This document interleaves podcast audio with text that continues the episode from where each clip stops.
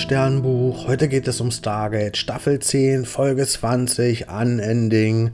Ja, das ist das Serienfinale und mm, unsere Stargate-Crew fliegt zusammen mit General Laundry und der Odyssey zu den Asgard und trifft dort Thor.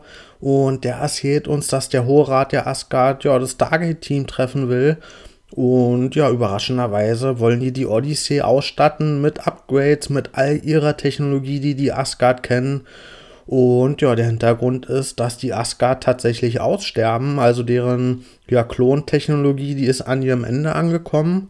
Und das, was die alles erreicht haben, das wollen die jetzt der Menschheit und vor allen Dingen ja dem Stargate-Team hinterlassen.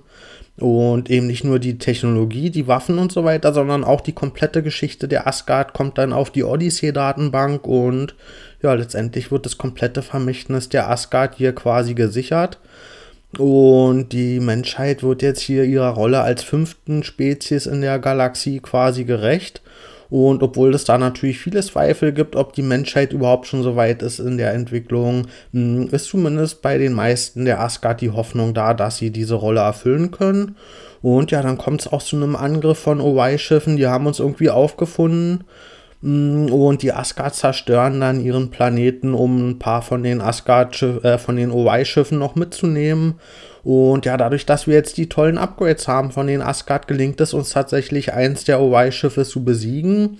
Und dann kommt zu einer Verfolgungsjagd durch die Galaxie, durchs Universum mit verschiedenen Hyperdrive-Sprüngen. Und ja, wir wundern uns natürlich, woher wissen die OY immer, wo wir sind und woher haben die unsere Koordinaten. Und es stellt sich auf jeden Fall raus, dass je mehr das werden, werden die doch irgendwann übermächtig. Also gegen alle auf einmal haben wir dann doch keine Chance und wir haben erstmal eine kurzfristige Lösung.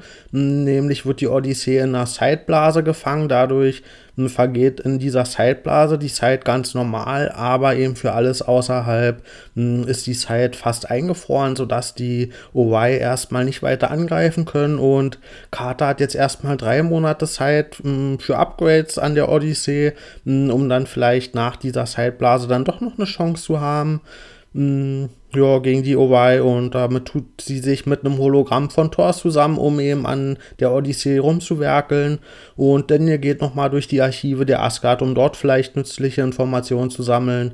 Und ja, aber so richtig erfolgreich ist das alles nicht. Und Laundry, der hm, hat ja vor allen Dingen die Aufgabe, die Moral zusammenzuhalten, während Daniel und Wala einen Ehestreit haben und Tialk und Mitchell trainieren die ganze Zeit. Und ja, das stellt sich sehr schnell raus, dass die drei Monate nicht ausreichen. Also wird das ganze Unterfangen erweitert und irgendwann sind die wirklich so lange in dieser Zeitblase, dass 20 Jahre vergangen sind. Hm, und Laundry stirbt dann irgendwann an Altersschwäche, weil der der älteste von den allen waren. Und ja, wir haben eigentlich gar keine andere Wahl, als jetzt hier in dieser Zeitblase zu bleiben, weil sobald die aufgehoben wird, da erwischt uns dieser ja, mächtige Laserstrahl von dem OY-Schiff. Und ja, deswegen sind die jetzt hier ihr komplettes Leben in dieser Zeitblase und verbringen das alles zusammen. Und nach 50 Jahren in dieser Zeitblase hm, sind die alle dann wirklich auch ziemlich alt, außer Tieralk, der ist ja ein Alien, der altert nicht ganz so schnell. Und ja, bevor die jetzt wirklich alle drohen an Altersschwäche zu sterben, kommt die finale mh, hm, Idee, die Lösung, nämlich eine Zeitumkehr. Wir brauchen eine Zeitreise zum Anfang von dieser Zeitblase zurück und dafür muss aber eine Person, ja, die muss alt bleiben, um eben dieses neue Wissen dann in die Vergangenheit zu tragen, sodass wir eben nicht alles nochmal so geschehen lassen, wie es passiert ist. Und diese logische Entscheidung ist natürlich weil der noch gar nicht so alt ist wie alle und der nimmt dann eben so einen ja, Datenkristall mit den wichtigen Informationen mit in die Vergangenheit. Mm, und diesmal lassen wir uns eben nicht auf einen Kampf mit den OY-Schiffe ein, sondern wir fliehen vor diesem Kampf und fliegen dann mm, zur Erde. Und ja, da ist dann quasi das komplette Stargate-Team und die sind jetzt natürlich alle wieder nicht mehr so alt. Das wurde ja mit der Zeitumkehr rückgängig gemacht, außer T-Alk. Der ist ein bisschen alter, älter als vorher und hat jetzt natürlich auch einiges mehr erlebt und viel mehr Wissen. Und wir sehen als allerletzte Szene, wie das komplette Stargate-Team ein letztes Mal hm, durch Stargate schreitet mit dem Plan, den T-Alk aus der Zukunft zurückgebracht hat. Und ja, das letzte Bild der Serie ist tatsächlich dieses ikonische Bild, wie das Stargate-Team ja in diesem Wurmloch des Stargates verschwindet. Ich gebe der Folge 8,5 von 10 Sternen. Ich fand, hier waren wirklich sehr viele gute Entscheidungen mit bei. Hm, zuallererst mal, dass wir auf die Asgard nochmal getroffen sind. Ich finde, für so eine letzte Folge, hm, ja, da sind die Asgard eine Spezies, die wir jetzt lange genug nicht mehr in der Form gesehen haben und die aber eben technologisch und auch ja von den Werten her weit genug sind, dass ja, da, ich finde, die haben das verdient, hier in der letzten Folge nochmal aufgegriffen zu werden. Und mh, hm, ja, ich fand auch gut, dass Laundry mit dabei war, mh, hm, weil der sonst ja auch zu kurz gekommen wäre. Und ja, auch die Zeitblase fand ich hier wirklich eine gute Entscheidung. Weil wir eigentlich in einem mh, hm, ja, schlimmen Krieg mit den OI sind und wir haben eigentlich noch ganz viele offene Handlungsstränge, die hier alle noch hätten zu Ende geführt werden müssen. Und stattdessen sind wir die meiste Zeit der Folge in so einer Zeitblase gefangen.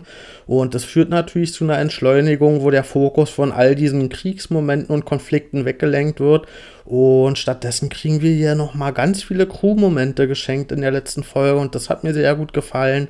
Hm, Wala und Daniel, die kriegen ja ihre Beziehungsprobleme geklärt nochmal in der Folge und ja, da fand ich es ein bisschen schade, dass Daniel erst so einen toxischen Ausbruch dafür braucht, dass die hier sich hm, ja dann endlich mal zusammensetzen und ja, das fand ich ein bisschen schade, dass das erst nötig dafür war, aber das zeigt halt auch, dass er eben gar nicht so sauber und so perfekt ist, hm, wie seine überhebliche Art manchmal vielleicht vermuten lässt. Also der ist gar nicht mal so überlegen, sondern letztendlich sind die doch auf Augenhöhe. Und ja, deswegen hat mir das trotzdem gefallen, dass hier letztendlich der Ausgang war, dass die tatsächlich, ja, wenn die wollen, eine gute Beziehung führen können.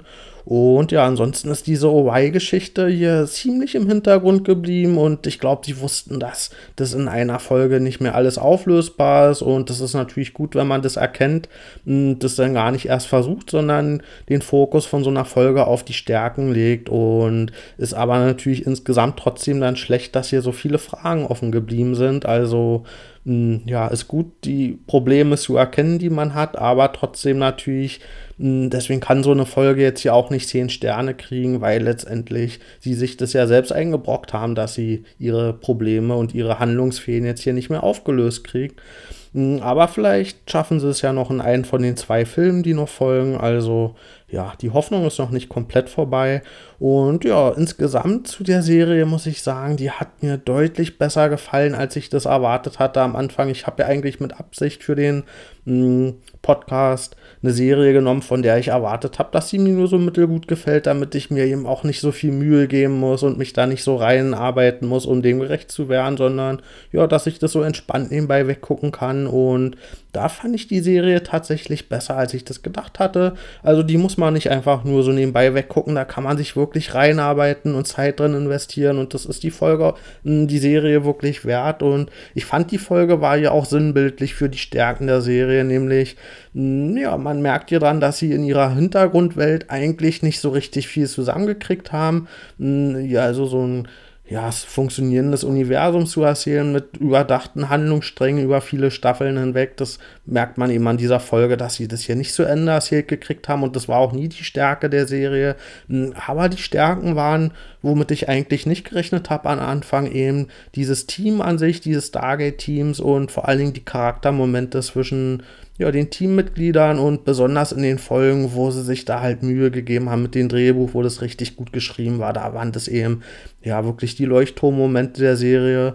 Und das sieht man auch in der Folge hier und vor allen Dingen, was hier auch drin steckt, dass letztendlich für unsere Probleme sehr oft gab es wissenschaftliche Lösungen, wir mussten unter ein technisches Problem steigen. Und ja, das war gar nicht mal immer so dieses Kampf Thema, was letztendlich zur Lösung geführt hat. Und so war das eben auch hier in der Folge. So, wir haben ja jetzt tatsächlich 50 Jahre so eine Zeitblase verwendet, um eben einen, ja, eine technische Lösung, eine wissenschaftliche Lösung zu finden. Und das fand ich deswegen hier tatsächlich auch mh, mm, ja, sinnbildlich und gerecht für die Serie, dass das in der letzten Folge nochmal auch so einen starken Fokus kriegt. Und ja, dafür, dass wir eigentlich eine Militäreinheit als Haupt Gruppe haben, hat mir das insgesamt schon sehr gut gefallen, dass der Fokus nicht immer nur auf Kampf war. Und ja, letztendlich hat hier der Podcast tatsächlich seinen Sinn erfüllt, in den Momenten, ja, gerade auch am Ball zu bleiben bei der Serie, wenn mal so ein paar ja, Löcher drin waren, wo sie vielleicht in so Findungsphasen waren, wo sie nicht genau wussten, wie sie jetzt die Sachen zusammenkriegen und wo sie erst dann wieder ja, zurück zur Spur finden mussten. Und dafür war der Podcast echt gut, wo ja, bei einfach zehn Staffeln dann doch die Gefahr besteht, dass man dann irgendwann so eine Serie auch abbricht und nicht mehr so stringent zu Ende guckt. Und dafür war der Podcast echt gut, um mir auch in diesen ja, Löchern so dabei zu bleiben. Und das hat sich eben ja, wie gesagt, gelohnt, weil ich fand, letztendlich hat die Serie das immer wieder geschafft, dann auch wieder zu ihren Stärken zurückzufinden. Und vor allen Dingen die Figuren, die haben dann auch echt diese Aufmerksamkeit verdient. Mm, und ja, aber der Punkt, den ich ja eigentlich auch mit im Blick hatte bei mm, der Podcast-Planung, dass ich hier den Überblick behalten will über die Serie, über die Entwicklungen, über diese übergeordnete Erzählung, das hat die Serie eigentlich jetzt nicht einhalten können, weil dafür gab es zu wenig Konsistenz in der Gesamterzählung und es gab jetzt hier zum Beispiel keine unterschiedlichen hm, Entwicklungsetappen auf der Erde mit der Alien-Technologie oder so, wo man dann eben am Ende genau, wenn man eben darauf achtet, diese unterschiedlichen Entwicklungsstufen sieht. Hm, da hatte ich mir vielleicht ein bisschen, hm, ist ja kein Geheimnis, dass ich Star Trek sehr mag. Das ist für mich so im Genre ja, mein Lieblingsfranchise und wenn man da eben guckt, was mit der Föderation, was es da für unterschiedliche Phasen gibt, da hatte ich eigentlich gedacht, dass es hier sowas im Äquivalent gibt und das gab es halt in der Serie nicht. Dafür war das zu sehr auf die mm, Einzelepisoden fokussiert und zu wenig auf das große Ganze und selbst wenn es mal sowas gab wie eben The Trust im Hintergrund, wo ja die Goa'uld eigentlich versucht haben, die Erde zu infiltrieren, da gab es nie so ein ja, so eine richtige einheitliche Erzählung hinter. Das ist immer so hin und her geschwankt und dafür hat sich jetzt auch nicht gelohnt, den Podcast zu machen, um da den Überblick drüber zu behalten, weil da glaube ich, die MacherInnen selbst auch den Überblick nicht drüber hatten, wo sie da wirklich genau mit hin wollten. Und ja, das war so der eine Punkt, wo der Podcast nicht ganz den Sinn erfüllt hat, einfach weil die Serie eine andere Ausrichtung hatte, aber insgesamt hat es trotzdem hm, ja, sehr viel Spaß gemacht und hat, glaube ich, nochmal eine Wertschätzung für die Serie hervorgerufen, die ich sonst nicht gehabt hätte, wenn ich es einfach nur so nebenbei geguckt hätte. Und ja, ich finde, das hat die Serie auch echt verdient. Und mh, hm, trotz aller Schwächen kann ich jetzt hinterher sagen, dass es auch wirklich eine Lieblingsserie von mir geworden ist. Und ja, ich bin froh, dass ich die komplett geguckt habe und jede einzelne Folge besprochen habe. Und ich freue mich jetzt noch auf den Rest von Atlantis und auch auf die zwei abschließenden Filme. Also dann, bis bald.